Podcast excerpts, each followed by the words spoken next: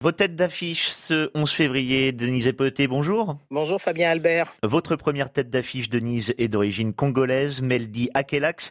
Il est diplômé en électronique, informatique et en développement informatique. En 2022, il a mis au point l'Axe Médical, une plateforme dédiée à la gestion des établissements médicaux en République démocratique du Congo. Principal atout de la plateforme, elle fonctionne à la fois en ligne et hors ligne. Une flexibilité très utile dans les zones où l'accès à Internet est instable ou inexistant.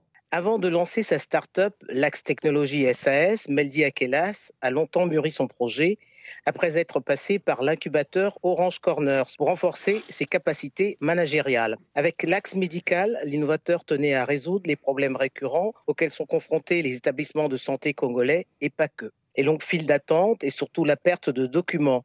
L'interface facilite à la fois la gestion hospitalière et améliore l'expérience des patients. Pour l'heure, déployée dans la capitale Kinshasa, la plateforme peut être disponible dans toutes les villes, y compris dans lesquelles le réseau Internet est instable ou inexistant. En 2023, à l'occasion de l'Africa Digital Expo, Meldia Kelas a remporté le premier prix des startups offrant une solution innovante. Votre seconde tête d'affiche, Denise, est ivoiro-camerounaise.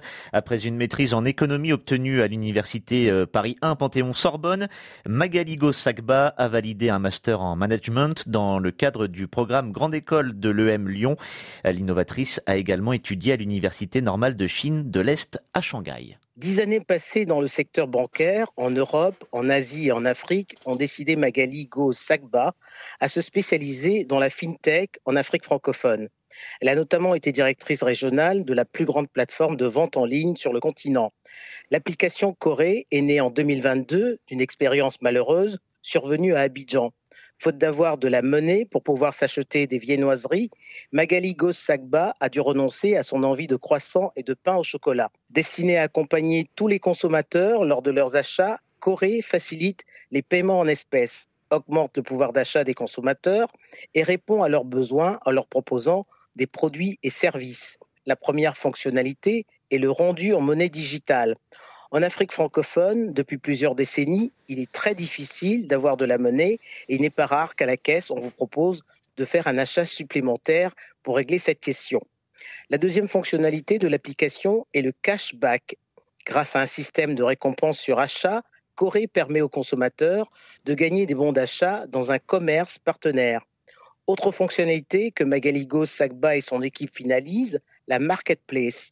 Elle permettra aux utilisateurs de gagner du temps et de l'argent en leur proposant d'acheter leurs produits et services préférés depuis l'application Corée. Tout achat effectué sur l'application donnera droit à un remboursement partiel du montant dépensé, actuellement déployé à Douala. Corée sera déployé dans les capitales africaines francophones. C'était les têtes d'affiche de Denise Epoté ce dimanche 11 février. Merci Denise. Merci Fabien.